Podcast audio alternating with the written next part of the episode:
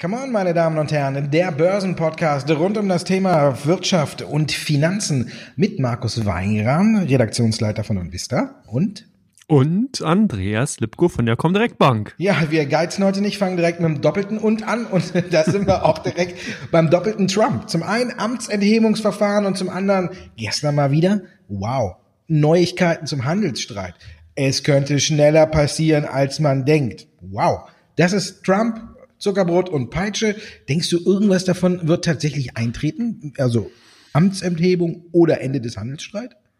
Ja, die Frage ist gut gestellt, beziehungsweise die Fragen, also den Amtenthebungsentscheid oder beziehungsweise Bescheid oder Verfahren, was ja besser gesagt momentan eingeleitet wurde, von den Demokraten sehe ich eher so ein bisschen als äh, Schuss vor dem Bug. Hier versucht man natürlich, die juristischen Möglichkeiten auszunutzen, um Präsident Trump äh, ein Stück weit den Boden unter den Hintern äh, heiß oder unter den Füßen heiß zu machen. Und ähm, ob das jetzt von Erfolg gekrönt wird, glaube ich eher nicht. Hier sind doch einige Hürden zu nehmen und so leicht ist auch dann US-Präsident nicht aus Amt und Würden zu heben. Hier muss schon einiges mehr passieren und die äh, Beweise, die man jetzt gesehen hat, beziehungsweise die ja dann eben doch angeführt worden sind, die könnten vielleicht dafür führen, dass, dazu führen, dass es eine Rüge gibt, aber um das er jetzt aus dem äh, Amt gehoben wird, das sehe ich jetzt erstmal nicht. Äh, Punkt Handelsstreit, ja, da glaube ich, bleibe ich weiter dabei, dass äh, wir hier eine Neverending Story zumindest bis in 2020 sehen werden. Wir sehen immer wieder Zuckerbrot und Peitsche, Peitschenprinzip. Interessant sind ja auch dahingehend die Äußerungen von der chinesischen Seite, die ja so ein Stück weit öfters mal den Vorhang lupfen und einen so hinter die Kulissen schauen lassen. Und da sieht man schon, dass hier mit ordentlich harten Bandagen gekämpft wird und dass es hier nicht ohne weiteres wirklich so zugeht, wie man es nach außen hin sieht, sondern dass hier wirklich ganz, ganz krasse Forderungen Forderung wirklich starker Tobak teilweise eingefordert wird und es auch ein Stück weit verständlich ist, warum natürlich dann die chinesische Delegation hier von der Position nicht abrückt. Aber ich denke, ähm, das dürfte eigentlich auch klar gewesen sein. Das Thema ist einfach brisant, oder Markus? Ja, natürlich ist es brisant. Ich, äh, ich zitiere nochmal, ja, die Sätze. Es gibt viel Gerede über Bidens Sohn, dass Biden, jetzt springt sie rum, die Strafverfolgung gestoppt habe und viele Leute wollen rausfinden, was es damit auf sich hat. Was auch immer sie mit dem Justizminister tun können, wäre toll. Biden hat damit herumgeprahlt, dass er die Strafverfolgung gestoppt hat. Also, wenn Sie das prüfen könnten, es klingt für mich schrecklich. Für mich klingt es nicht wie ein Amtsmissbrauch. Für mich klingt es einfach wie ein Gespräch unter Kumpels und da sagt man äh, vom einen äh, Staatspräsident zum anderen Staatspräsident, hör mal Junge, mach mal. Ne? Und ja, gut, ich denke auch, für mich ist, ist der amerikanische Wahlkampf irgendwie von den Sachthemen abgekommen. Ne? Weil, wenn wir noch mal mhm. überlegen, als Trump gewählt wurde, hatten wir, war ja vielleicht auch ausschlaggebend die E-Mail-Affäre rund um Clinton. Also das ist ja auch auf einmal äh, E-Mails aufgetaucht. Da ging es ja gar nicht mehr äh, letztendlich um, um die Sachthemen, wie man dem Land helfen kann, sondern einfach darum, äh, wer wird weniger denunziert oder so. Ne? Und so fängt ja jetzt hier auch schon an. Ne? Und, und überleg mal, bis September ist noch eine ganze Zeit und die hauen sich jetzt schon die Köpfe ein und äh, ja, weiß ich nicht. Aber man muss auch drüber nachdenken, was passiert denn, wenn das tatsächlich durchgehen würde. Ne? Man muss ja sagen, im Senat haben die Republikaner die Hoheit, äh, die sind der letzte Entscheidungsträger, ob jetzt der Stuhl von Trump zersägt wird oder nicht. Und deswegen denke ich, dass das auch nicht durchgeht. Aber was passiert denn, wenn das tatsächlich durchgehen würde, wenn sie in den eigenen Reihen auch so hassen und sagen, so, weg jetzt mit dem? Was passiert denn an den Märkten? Ja, du weißt du auch nicht, du wirst du auch nicht besser. Ne? Ich meine, auf der einen Seite motzen sie alle, dass er da ist, auf der anderen Seite, ja, was passiert, wenn er weg ist? Also, dann sagen die einen, ja, super, also ha, Handelsstreit wird sofort gelöst, weil wir haben ja jetzt einen netteren auf der anderen Seite. Oder äh, brechen die Märkte ein? Man, man weiß ja auch nicht, wer danach kommt. Ne? Was machen die dann? Müssen Wahlen vorverlegen oder alles? Alles Schwachsinn, finde ich. Also wirklich, hier geht's nur darum, äh, wer in der Öffentlichkeit besser dasteht und wer da seinen Kopf besser aus der Schlinge ziehen kann. Und von daher für mich null Auswirkungen. Beim Handelsstreit irgendwie das Gleiche. Wie oft, wenn ich jedes Mal einen Euro kriegen würde, wenn Trump sagt, sie wollen einen Deal, dann bräuchte ich nicht mehr arbeiten. Da könnte ich, könnte ich zu Hause sitzen, könnte mir das Geld nehmen und könnte es in Aktien anlegen und könnte in Ruhe die Füße hochlegen. Und jedes Mal, wenn er sagt, Sie wollen einen Deal, macht's bei mir Ping, ne? Also, ja, nee, also, glaube ich auch nicht. Du, du hast es schon richtig gesagt. Äh, ich denke, dass äh, China den längeren Atem hat. Die werden es bis zum Erbrechen rausziehen und vielleicht auch tatsächlich darauf hoffen, dass Trump die Wahl verliert oder sonst was und, äh, ja, wenn es denen nicht passt, dann werden die es nicht machen. Da kann Trump äh, noch so oft sagen, ich mache nur einen guten Deal. Äh, China sitzt da nicht und äh, sagt, naja, wenn der Trump einen guten Deal will, dann lassen wir uns auf einen schlechten ein oder so. Ne? Ich meine, daher, Also ich denke, beides äh, kommt nicht aus der, aus der, aus den Schlagzeilen und mehr wird es aber auch da jetzt erstmal nicht geben. Also ich tippe nicht darauf, dass in diesem Jahr der Handelsstreit beendet wird und ich tippe darauf, dass Trump im Amt bleibt. Trotzdem, der IFO-Geschäftsklimaindex hat mal wieder die Biege nach unten gemacht. Die Rezessionsängste waren dann natürlich wieder ein Stück größer. Heute haben wir GfK, da geht es wieder ein bisschen aufwärts, also so gemischt. Wie siehst du Rezessionsängste begründet und Sorgenkind für die Märkte? Na gut, das ist natürlich auf ein, wir sind auf einem sehr, sehr tiefen Niveau angelangt beim IFO-Geschäftsklimaindex. Der hat sich halt ein Stück weit verändert zum Vormonat, aber ähm, ich denke, dass hier noch nicht so richtig wiedergespiegelt ist, was wir jetzt sehen, weil jetzt haben wir in den letzten Tagen hier äh, doch sehr, sehr drastische Gewinnwarnung teilweise bei vielen Unternehmen aus sehr, sehr verschiedenen Branchen gesehen. Und diese Stimmung wird sich dann eben jetzt in der neuen Erhebungsrunde für den nächsten IFO-Geschäftsklimaindex natürlich auch ein Stück weit widerspiegeln. Ich vermute, dass wir sozusagen dann eben bei der nächsten Veröffentlichung wirklich hier einen richtigen Rücksetzer nochmal sehen. Der GfK-Konsumklimaindex ist ähnlich heute gewesen. Genau, der war ein bisschen fester als erwartet. Also hier haben Analysten damit äh, spekuliert, dass hier eben die Konsumenten zurückhaltender sind, aber eben auch wieder in einer Phase erfasst worden, wo eben wieder mehr Hoffnung war, dass es eben doch wieder zu einer Einigung kommt und wo dann eben doch ein Stück weit die Risiken rückläufiger waren. Also man sieht hier schon auch sehr, sehr stark, wie diese geopolitischen Themen natürlich auch in solche Umfrageergebnisse mit reinlaufen. Nichtsdestotrotz, lange Rede, kurzer Sinn, aus meiner äh, Sicht heraus schlittern wir in eine Rezession rein. Wir werden äh, das dritte Quartal in Folge negatives Wirtschaftswachstum beziehungsweise rückläufiges Wirtschaftswachstum sehen, was dazu führt, dass wir per Definition dann eben in einer Rezession angekommen sind. Da kann man machen, was man will. Das dritte Quartal ist eben traditionell schwach und es zeigen eben auch jetzt die Unternehmensergebnisse. Und ich glaube, wer hier wirklich noch als Optimist mit der vorne rangeht und sagt, alles wird gut, wir werden blühende Landschaften sehen, der sollte sich halt die Unternehmensergebnisse ansehen, die wir gesehen haben. Ich weiß nicht, was man dazu weiter noch sagen kann, oder fällt dir nur was ein, Markus? Ja, grüne Landschaften werden wir sehen. Ne? Wir haben ja auch jetzt das neue Konsum, äh, Klimapaket beschlossen. Also da werden wir viele grüne Landschaften sehen. da finde ich, da tust du jetzt äh, der guten Dame ein bisschen Unrecht. Ne? Ja, klar, die Wirtschaft ist ein bisschen äh, angespannt, ne? Export äh, fällt auch. Ja, natürlich. Ich sehe auch, dass wir in die, Rezession rein, in die Rezession reinschlittern, aber ich finde das jetzt nicht ganz so schlimm und ich denke, äh, ja, ich finde, es muss einfach irgendwie passieren. Ich denke tatsächlich, dass wir durch dieses viele EZB-Geld oder Fettgeld oder wo du das ganze Geld hernehmen willst, ja, fast äh, auch ein paar zu viele Zombie-Unternehmen haben, die hier künstlich am Leben gehalten werden, die sich mit dem Geld über Wasser halten. Ist ja klar, wenn 500.000 äh, Unternehmen einen Fernseher produzieren, dann können nicht alle viel, viele verkaufen. Ich glaube, dass tatsächlich Rezessionen und Pleiten äh, kommen werden und irgendwo auch kommen müssen tut mir ja leid für die ganzen Leute, die entlassen werden. Ist ja auch scheiße, aber man, man merkt ja, Entschuldigung, das sagt man nicht, das Wort, das tut mir leid. äh, man, Continental drückt wieder auf die äh, Tube und will entlassen und alles. Ja, Vielleicht sollte man auch mal gucken, dass es eine, also ich finde, wir brauchen eine Marktbereinigung. Das Angebot ist einfach zu groß und da kann die EZB ja. noch so viel Geld in den Markt schütten. Die ganzen Unternehmen können es gar nicht gebrauchen, weil sie eben ihre Produkte äh, nicht äh, zurückbekommen, äh, nicht an den Mann gebracht bekommen, weil es zum einen viel zu viel gibt. Und da sind wir dann auch wieder, habe ich jetzt gelesen die Woche beim Thema, äh, kennst du den Weltpostverband? Den Weltpostverband? Super nee. spannend. Ich wusste gar nicht, dass es den gibt. Aber Weltpostverband, der regelt das Porto aller Länder untereinander. Und die USA wollen da austreten. Und aus dem, äh, aus dem einfachen Grund, dass in China wird noch behandelt, wenn die Sachen verschicken. Also der, der regelt wirklich, wie viel China zahlt, wenn sie jetzt was nach Deutschland verschicken oder so. Wie viel Porto die, die chinesischen Unternehmen zahlen müssen. Und die werden als Drittstaat, also als Emerging Market behandelt und müssen halt gar nichts zahlen. Die Überschrift war äh, irgendwie von äh, Potsdam nach Plauen ist äh, teurer als von Paderborn nach Peking, wenn du was verschickst.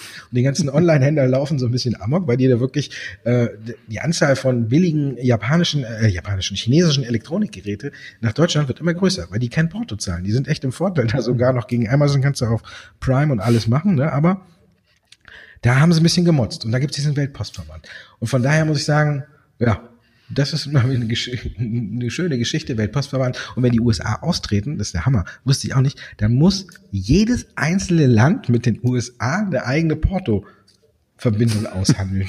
die, die in der, in der Behörde in Amerika, die zittern schon alle, ne? wenn die wirklich austreten, dann kommen die aus dem Verhandeln gar nicht mehr raus. Also von daher, ich finde tatsächlich, es muss eine Marktbereinigung geben, aber nicht über Geld reinschmeißen, sondern einfach über Geld entziehen. Und dann trennt sich auch so ein bisschen die Spreu vom Weizen. Die guten Unternehmen, die werden natürlich Gewinneinbrüche hinnehmen, aber die werden am Ende bestehen bleiben. Und das ist dann die, die sich hier so künstlich mit dem EZB-Geld am Leben halten, die werden irgendwann eingehen. Und das ist dann die Marktbereinigung. Und dann kann es auch wieder aufwärts gehen. Das ist meine Meinung dazu. So, und dann sind wir auch bei der EZB, e da kritisieren alle, was sie gemacht haben und ich möchte Lagarde auch nicht sein. Äh, Draghi hat die Woche äh, oder vergangene Woche noch gesagt, Helikoptergeld. Das ist vielleicht für mich tatsächlich die einzige Lösung, weil wenn sie alle Helikoptergeld haben, dann kaufen sie sich wahrscheinlich den vierten Fernseher, würde ich auch machen. Also von daher, aber trotzdem, Kritik, möchtest du Lagarde sein? Man kann man überhaupt noch irgendwas machen, wenn man den Posten übernimmt, außer Däumchen drehen und hoffen, dass nichts passiert, wenn man, wenn einer die EZB zum Handeln auffordert, dann kann die doch nur mit den Schultern zucken. Also ich finde schon auch sehr interessant, wie, äh, was man so ein Stück weit jetzt auch in den Nachrichten vernehmen konnte. Jetzt heute ist ja Direktoriumsmitglied Lautenschläger, Frau Lautenschläger, ausge oder wird ausscheiden, eben auch aus Protest der EZB-Politik gegenüber. Man sieht ja, dass Herr Draghi anscheinend, wenn man eben aus den Medien äh, die Stimmung äh, aufnehmen kann, hier doch so ein Stück weit patriarch oder diktatorisch äh, vorgegangen ist und wirklich seine Linie durchgedrückt hat. Wir haben ja in den letzten Jahren und vor allen Dingen wir auch in dem Podcast hier immer wieder auch denn das Thema natürlich auf der Agenda gehabt und auch immer wieder darüber berichtet und gesprochen, wie auch Kritik aus den eigenen Reihen immer wieder in Richtung der doch sehr, sehr lockeren und losen Geldpolitik eben der EZB zu hören war. Wir haben den äh, CEO der Deutschen Bank Sewing gehört, der auch nochmal darauf hingewiesen hat, dass eben äh, hier jetzt jetzt auf jeden Fall schon weit übers Ziel hinausgeschossen worden ist. Und ich muss sagen, ich fand das, äh, finde dieses ähm, Thema oder beziehungsweise den Kritikpunkt auch stichhaltig. Wenn man sich anschaut, wie eben die Zinsen in den letzten Jahren abgesenkt worden ist und was da wirklich in der Realwirtschaft dann eben auch angekommen ist, dann sind die, steht das in keinem Verhältnis mehr. Also ich finde es hier wirklich schon sehr, sehr problematisch momentan von der Argumentationsführung heraus, gerade seitens der EZB, diese Politik dahingehend vertreten zu können. Es sei denn natürlich, man hat hier einen ganz anderen Fokus, man hat hier wirklich wirklich tendenziell eher die Peripherieländer eben auf dem Fokus oder beziehungsweise auf der Agenda und will die unterstützen, dann ist die Politik klar, aber in den ähm, großen Volkswirtschaften Deutschland, Frankreich kommen diese Maßnahmen gar nicht mehr an, ganz im Gegenteil, die Spareinlagen werden minimiert und die Banken haben wirklich massive Probleme teilweise mit diesen Negativeinlagenzinsen dann eben noch umgehen zu können. Das führt natürlich auch zu absurden Geschäftsideen, dass man mittlerweile Kredit zu null also mit null Zinsen sozusagen rausgibt. Also man muss auch hier da natürlich auch bei beachten, dass ja ein Zins immer auch wiederum so ein Risikoaufschlag bedeutet. Wenn man also noch frühere Bankingzeiten zurückdenkt, dann hat man eben, je schlechter die Bonität war, desto höher ist der Zinssatz gewesen. Jetzt bedeutet das, du hast es gerade schon beim zweiten Teil bei dem Thema Rezession gesagt, dass man sozusagen jedes Unternehmen, der jeder, der sozusagen nicht schnell genug auf dem Baum ist, äh, bekommt äh, hier Geld äh, dann eben von der EZB beziehungsweise eben Nullzinskredite übergeholfen. Und das führt natürlich dazu, dass hier Geschäftsmodelle gefahren werden können, die eigentlich überhaupt keinen Ertrag bringen, beziehungsweise Remargen so gering sind, dass wirklich nur ganz kleine Veränderungen in den Systemen genügen, damit die Margen wegfallen, damit diese Unternehmen dann sehr, sehr fragil unterwegs sind und im Endeffekt keine robuste Wirtschaft hervorbringen. Und das ist genau das Problem, was ich zumindest sehe. Ich weiß nicht, ob du noch jetzt ein Argument dafür hast oder dagegen. Bin ich gespannt. Ja, ich habe kein Argument mehr dafür. Ich möchte Frau Lagarde nicht sein. Also gut. Ich glaube, die kann auch nichts mehr machen. Da hat der Seving und so, die haben schon recht, die haben wirklich alles jetzt gemacht. Die, wirklich die nächste Variante ist tatsächlich nur noch Helikoptergeld. Und ich finde, wenn sie alles andere vorher weggeschmissen hätten und mit Helikoptergeld angefangen hätten, dann glaube ich, hätten wir vielleicht jetzt andere Sachen, die wir hier sehen würden. Weil wie du hast, du musst das jetzt, jetzt nicht alles nochmal wiederholen. Das ist ja alles ausgeführt. Und ich habe ja vorhin auch das Beispiel des Fernsehers ausgeführt. Es ist einfach der Markt ist übersättigt und dafür gibt es auch zu viel äh, Unternehmen und ich finde, da muss eine Bereinigung stattfinden. Da könnte man dann mal könnte man einfach mal hier ein bisschen ernst machen und dann äh, überleben äh, die Starken. So ist es immer in der Natur gewesen. Und von daher glaube ich, das müsste auch mal wieder äh, am Markt passieren. Ansonsten Rezession und äh, keine großen Wachstumsmöglichkeiten mehr, weil ja einfach keiner da ist, der es kaufen soll. Außer wir sagen, äh, oder als nächstes vielleicht ein Bonus für Kinder. Wer vier Kinder, äh, Kindergeld wird hochgesetzt, ab vier Kinder gibt's nochmal 20.000 Euro mehr. Dann vielleicht geht's irgendwann mal wieder aufwärts. Hallo Herr Scholz. Gute Idee. Hallo Herr Scholz, das ist mein Vorschlag. Und mein Vorschlag ist, wir gehen über zu Teil zwei, bevor die Vorschläge noch absurder werden und wir irgendwie zu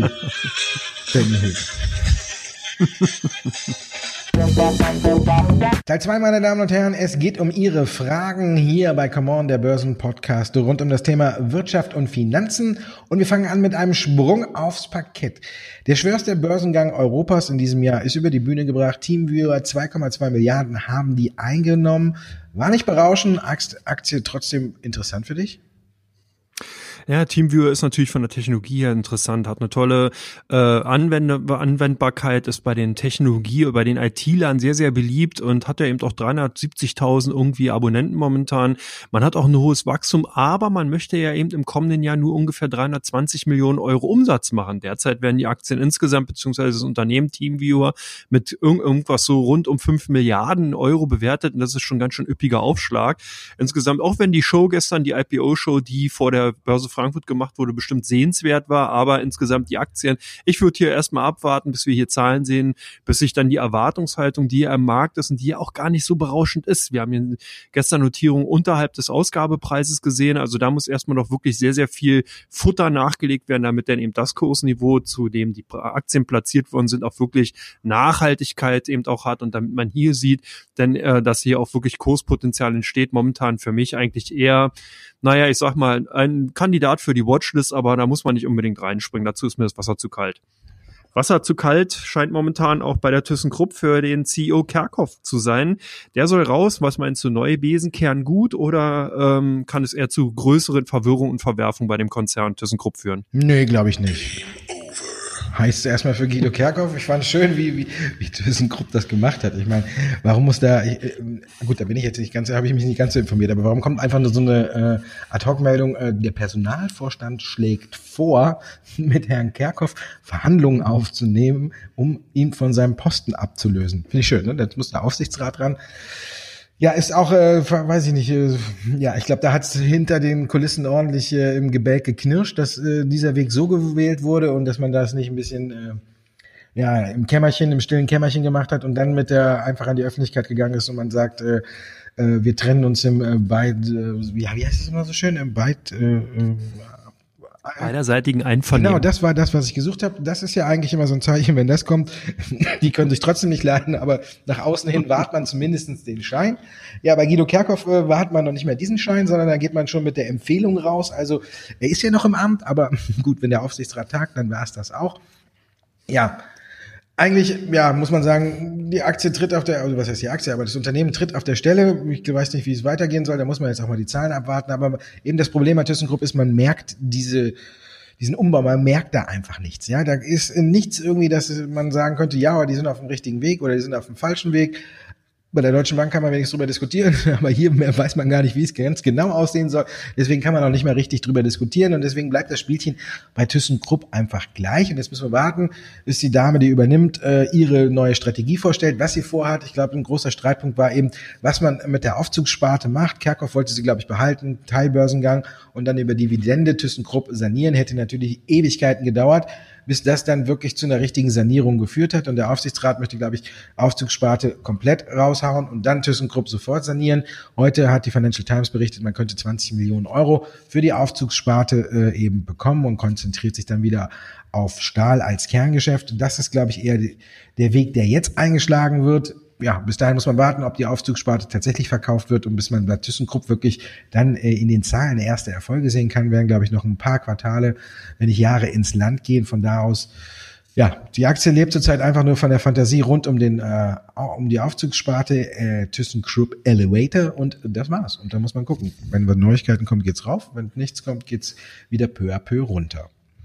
Peu à peu runter ging es auch für Thomas Cook. Thomas Cook, die Pleite. Gehört Lufthansa wirklich zu den großen Gewinnern, fragt ein Zuhörer.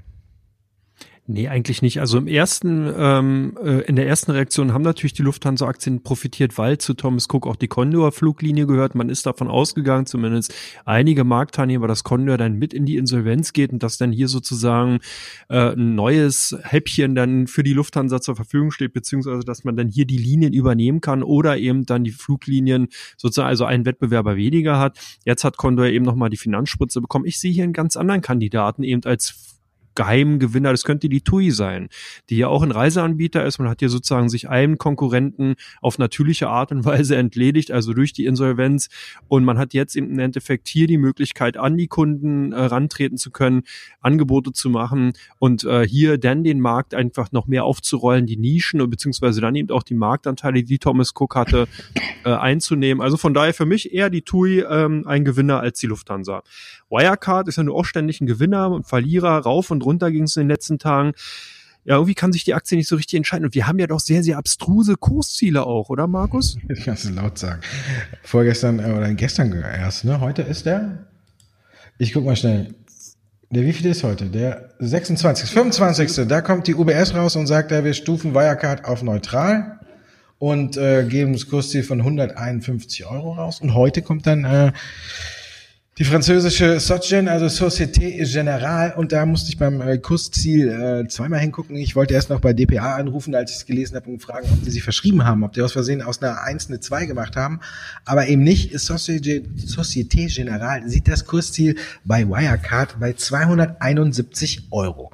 Also das ist mal eine Hausmarke, ne? da kann man schon sagen, die Kollegen in Frankreich sind durchaus bullish, um es mal nett auszudrücken. ne? Und äh, ja, das ist natürlich ein ewiges Auf und Ab. Äh, Vorstand Markus Braun hat gesagt, Anfang Oktober wird er nochmal eine neue ähm, Aufstellung machen, eine neues Geschirr, Planung vorlegen. Er hält die bisherigen bis 2022 für ein bisschen zu konservativ. Und da müssen wir mal gucken, wer dann Recht behält. Ne? UBS hat ja irgendwo bei irgendwelchen äh, Wachstumszahlen gesehen, ähm, die sich äh, abschwächen aus dem, was ich gelesen habe, konnte ich nicht genau wissen, auf welche äh, Wachstumskennziffer sie sich da bezogen haben. Müssen wir abwarten. Also ich denke, Wirecard ist ein ewiges Hin und Her. Das Vertrauen ist leider immer noch nicht zu 100 Prozent da. Ich finde die Aktie einfach gut. Sie läuft, das Geschäftsmodell brummt, aber man hat eben Angst, dass da irgendwo irgendwas schlummert. Sie kommt nicht über 160 Euro raus. Wenn wir eine äh, äh, Jahresendrallye sehen, denke ich, wird sie da oben rausgehen. 271 Euro halte ich jetzt für ein bisschen übertrieben. Wir haben dann äh, noch äh, andere Kursziele um 220, um 200 Euro gehabt. Die finde ich jetzt äh, im ersten Schritt äh, auf Sicht von zwölf Monaten oder so finde ich die sehr realistisch. Und wenn man überlegt, dass der jetzt bei 150, 155 Euro steht, dann muss man sagen, ist das auch eine nette Performance, wenn sie das dann schaffen sollte. Also für mich war ja gerade immer noch eine Aktie, die ganz oben auf die Watchlist gehört und irgendwann äh, ist die Durststrecke oder auch vorbei und die Anleger werden das Ganze wieder angehen, denke ich zumindest. Aber wer bin ich schon? Ne? Nike, die haben es vorgemacht. Gute Zahlen, gute Aktie kann man so sehen, ein Trommelwirbel für Nike. Für mich sind die Sportartikelhersteller schon seit Jahren Phänomen. Wenn ich so an Adidas denke, an Puma, die ja wirklich von einem Kurs hoch zum nächsten teilweise geeilt sind und hier wirklich jeder konjunkturellen Schwächephase getrotzen oder trotzen konnten, hat es auch Nike diesmal wieder gezeigt. Solides Wachstum, äh, solide Strategie. Man wächst in China, obwohl die Handelsstreitigkeiten da sind. Man ist im Onlinehandel aktiv, man kann da Markteinteile gewinnen, obwohl es den großen Konkurrenten Amazon Chancen gibt. Also für mich ist das wirklich ein Phänomen. Dieses Unternehmen hat überzeugt auf ganzer Länge, sowohl in den Umsatzzahlen als auch bei den Gewinnen. Ich bin gespannt, ob Adidas mithalten kann. Ich glaube ja. Ähm, es ist halt interessant, wie gesagt, insgesamt die Sportartikel, die beiden großen oder die drei großen in dieser Branche sind äh, gut positioniert, verstehen es hier, die Marken äh, zu gestalten und die Produkte an den Mann zu bringen. Also für mich ist die Aktie wirklich interessant. Ich weiß nicht, ob man die jetzt unbedingt noch kaufen müsste. Auf jeden Fall auch vier klassischer Watchlist-Kandidat. Und wenn man langfristig unterwegs ist, dann auf jeden Fall diese Marke Nike hat's geschafft, äh, ist eigentlich bei den Jugendlichen sowohl als auch bei den älteren Generationen, also so unsere Generation, natürlich mit ein bekanntes äh, Brand und man hatte eigentlich auch sehr, sehr viele Produkte von, von Nike, wenn man eben sportlich tätig ist oder Sport treibt. Von daher ist das eigentlich ein solides Unternehmen und äh, ich denke, die Zahlen waren überzeugend und das, die Aktien sind gut. Ja, ich kann mich noch erinnern, äh, ich verrate jetzt nicht, wie alt ich bin, aber als ich in der Schule war, kamen die ersten Nike-Schuhe und jeder hat gefragt, was ist das denn für ein komischer Haken, den du da auf dem Schuh hast? Und äh, ja, gut, jetzt mittlerweile kennt ihn jeder, ne? Aber gut, lassen wir das. Naja, weiß einer, wie alt ich bin. Wir kommen zu Teil drei Und, Oder wie alt. Und mal vielleicht kann man sich nur erinnern, Bo can do it. ja. ja. Teil 3, meine Damen und Herren. Ja, will willkommen bei Teil 3. Ähm, diesmal fange ich an, Markus, und stell dir die Aktie oder beziehungsweise bei euch ganz weit gesucht die Aktie von TUI. Ich habe zwar schon kurz bei Thomas Cook äh, Bezug auf TUI genommen, frecherweise, aber was gab es denn noch vielleicht für Gründe, warum die bei euch so stark gesucht sind? Mhm, ich möchte eine Definition von kurz nochmal hören. Dankeschön. Nein, du hast ja viel gesagt. Eigentlich gibt es drei ganz gute Gründe, die für die TUI-Aktie sprechen könnten. Zum einen hat TUI ja äh, wollte eigentlich bremsen, aber ich finde im Umkehrschluss kann man sagen, es ist gar gar nicht so äh, ein Bremsklotz. Sie haben ja gesagt, äh, wir basteln nicht an unserer Prognose, bleibt alles wie gehabt. Die ist ja nicht so gut. Man hat ja rückläufige Zahlen für die Prognosen ausgegeben, aber auf der anderen Seite muss man sagen, zeigt zumindest, die Prognose hält. Vielleicht kann man sie so ein bisschen übertreffen, aber auf jeden Fall sind da keine negativen Überraschungen mehr drin. Punkt eins. Punkt zwei, Charttechnik. Man sieht, TUI-Aktie ist jetzt wieder ausgebrochen, hat einen Widerstand äh, durchbrochen und ist nach oben ausgebrochen. Und wie du vorhin kurz schon ausgeführt hast, ist natürlich ein Konkurrent weniger auf dem Markt. Deswegen haben natürlich bei uns viele sich über TUI erkundigt. Tesla ist ein Rennen gefahren und abgestürzt, aber nicht beides zusammen, sondern es kam nacheinander, oder? Ja, Tesla äh, hat Porsche gezeigt, was eine Hake ist und hat mit dem Model S und natürlich einer Tuned-Version da erstmal den neuen Taycan sprichwörtlich nicht nur in den Schatten gestellt, sondern wahrscheinlich stand der noch an der Startlinie, als Tesla schon durch die Ziellinie gefahren ist. 20 Sekunden auf dem Nürnbergring ist schon mal eine Adresse. Aber die Aktien sind unter die Räder gekommen, weil es doch hier einen ähm, Rechtsstreit in den USA gibt. Man wirft dem CEO Elon Musk vor, sich bereichert zu haben durch sein ähm, Bonusprogramm. Also hier waren denn doch die ein oder anderen Investoren nervös. Rechtsstreitigkeiten in den USA immer teuer, immer langwierig unter Umständen und natürlich dann eben auch doof für die Reputation. Von daher dann eben die Aktien heute unter oder beziehungsweise in dieser Woche mit unter dem Mais gehandelt und sicherlich auch eher auf der Verkaufsseite, weil eben dieser große Kursabschlag zu, zu verzeichnen war. Evotech, ja auch so ein kleiner Pharma-Perlenwert, der ja auch immer wieder mal bei euch auf der Liste erscheint. Was war denn diese Woche der Grund dafür? Also ich muss da nochmal kurz einhaken und eine Lanze für Porsche brechen. Ja, das war Beschiss, 20 Sekunden lasse ich nicht gelten. Das ist ein Elon Musk Schummeltrick. Ja, der Tesla, den die da auf die auf den Nürburgring geschickt hatten, der hatte andere, der hatte Rennreifen drauf, der hatte Motoren äh, drin, äh, die es noch gar nicht in Serie gibt. Da haben sie wahrscheinlich hinten noch Ziegelsteine auf, auf die Achse gepackt und was weiß ich alles. Ja, Elon Musk hat angeschoben. Ja, auch, der ist wahrscheinlich mitgerannt oder so, aber das ist kein Vergleich. Bei Porsche ist das Serienmodell gefahren. Ja, das, was du kaufen kannst. Und von daher finde ich 20 Sekunden gar nicht so schlimm. Hätte Tesla sein normales äh, Model 3 oder Model, Model S was ja auf die Strecke gestellt, dann wäre es wahrscheinlich genau umgekehrt gewesen, wenn nicht sogar noch mehr. Ne? Also Herr Musk, schönen Gruß von mir. Sie haben geschummelt. Ja, das ist äh, kein fairer Kampf gewesen. Ja. So, zurück zu Evotech. Ja, neues, äh, neue Kooperation mit dem japanischen Unternehmen Taketa. Bringt neues Geld in die Kasse. Charttechnisch ist die Aktie zuletzt ein bisschen eingeschlafen, aber jetzt natürlich wieder aufgewacht. Und von daher kann man äh, sich durchaus die Aktie mal angucken und vielleicht dazu auch mal kurz Eigenwerbung. Sie kennen die Sendung Mahlzeit? Da ist ja auf der Watchlist, glaube ich. Also, ne, ist, von daher gucken Sie da mal rein, dabei halten wir die Aktie auch im Auge. Novo Nordisk ist auch wieder unheimlich gelobt worden, ne? Ja, dänische Pharmaperle.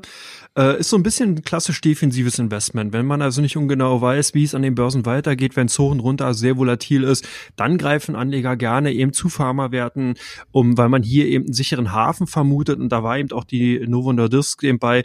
Sicherlich auch ein Grund damit, weil das Unternehmen eigenen Aktienkaufprogramm oder Aktienankaufsprogramm momentan fährt und das auch so ein Stück weit natürlich eine Absicherung für die Aktienkurse. Wenn man sich den Aktienchart ansieht, dann sieht man auch, dass der sehr, sehr, sehr stabil seitwärts läuft und unsere Anleger haben demzufolge hier tendenziell eher zugegriffen bei den ausländischen Titeln und haben sich diese Aktien dann dementsprechend in Depots gelegt. Tesla, jetzt auch bei euch, Tesla vor allen Dingen im Vergleich zu NIO, Markus. Jetzt kannst du noch mal richtig rausholen, ausholen und noch mal einschenken. Ja, erstmal muss ich zurückrudern. Evotech ist gar nicht auf der Watchlist. Ich habe äh, Eckert und Ziegler aufgenommen, ich honk. Also von daher was anderes. Tesla, NIO, hier, hier, kann man sagen, liegt Tesla vorne, ne? Weil so viel Schulden kann selbst Tesla nicht machen, wie NIO jetzt vorher eigentlich schon. Aber hier muss man sagen, äh, da geht der Preis zu Recht an Tesla. Die, der chinesische Autohersteller, da sieht man nicht, alle chinesischen Autobauer können äh, äh, profitabel arbeiten oder kriegen viel Geld vom Staat. 479 Millionen US-Dollar Verlust beim Umsatz von 220 Millionen Dollar. da kann man von so kleinen Problemchen dann doch bei NIO sprechen. Und die Zahlen haben eben aber, also die Quartalzahlen haben eben Tesla auch äh, abstürzen lassen. Über sieben Prozent hat Tesla danach verloren. Also ich meine, da hat man jetzt dann tatsächlich Tesla Unrecht getan, muss ich sagen. Ne? Auf dem Nürburgring nicht, aber, aber auf die Zahlen von NIO und dann so darauf zu reagieren, das ist ein bisschen unfair, genauso wie das Rennen mit dem Porsche, aber da war Tesla unfair. Also ja, vielleicht, ne? Böse dem, der Böses denkt, aber alles kommt irgendwie zurück, Herr Masken.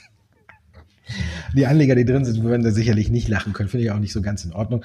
So ist die Börse. Man sieht aber, ich finde, an dem Beispiel sieht man einfach, wie nervös die Marktteilnehmer sind. Ne? Im Grunde genommen so eine richtige Parallele zwischen NIO und Tesla, finde ich, kann man gar nicht ziehen. Natürlich ist es ja auch ein Elektroautobauer, aber ein ganz anderer Markt und nicht in den USA so. Ich meine, sie sind ja in den USA an die Börse gegangen, aber China, aber deswegen Tesla so abzustrafen, da muss ich sagen, Herr, Musk, das äh, tut mir jetzt leid, das haben sie dann doch nicht verdient und die Anleger auch nicht. Und die letzte Wert für heute ist dann Covestro. Genau, Covestro auch unter den deutschen Werten in den Top 5 hier ist so ein bisschen die Hoffnung auf doch einer Konjunkturerholung. Es gibt ja immer wieder auch natürlich Bullen und Bären, logischerweise an der Börsenzone keine Kurse zustande kommen. Und das zeigt sich bei den Aktien von Covestro, die immer mal wieder von teilt, äh, teilweise von Analysten hochgelobt werden, eben auch auf der anderen Seite dann wieder mit warnenden Zeigefingern von Analysten eben äh, in Negativen erwähnt werden. Und das zeigte sich auch bei den Aktien der Covestro. Mal konnten sie gut zulegen, dann haben sie wieder was abgegeben. Also man sieht ja auch bei unseren Kunden keine einheitliche Tendenz. Man sieht aber, dass sie doch sehr, sehr stark gehandelt worden sind und demzufolge dann eben bei den Top 5 gelandet sind. Ja, hervorragend. Damit sind wir äh, am Ende der Top 3. Ne? Unsere drei Abschnitte sind durch. Hat mich wie immer gefreut, dass du dabei warst, Andreas. Ähm, ja, mich auch. Und Markus. wir sehen uns nächste, nee, sehen nicht, aber nächste Woche hören wir uns wieder. Aber wir sehen uns aber auch bald und zwar am 12. Oktober auf dem Börsentag in Berlin. Da nehmen wir ja dann auch den Podcast live auf. Zuschauer können gerne hinkommen, Fragen stellen. Wird sicherlich toll, so wie letztes Jahr, äh, nee, Quatsch, doch dieses Jahr war das, ne? In Dortmund, Düsseldorf? Düsseldorf? Wo war das? Düsseldorf. Ja, Düsseldorf. Dortmund ist es.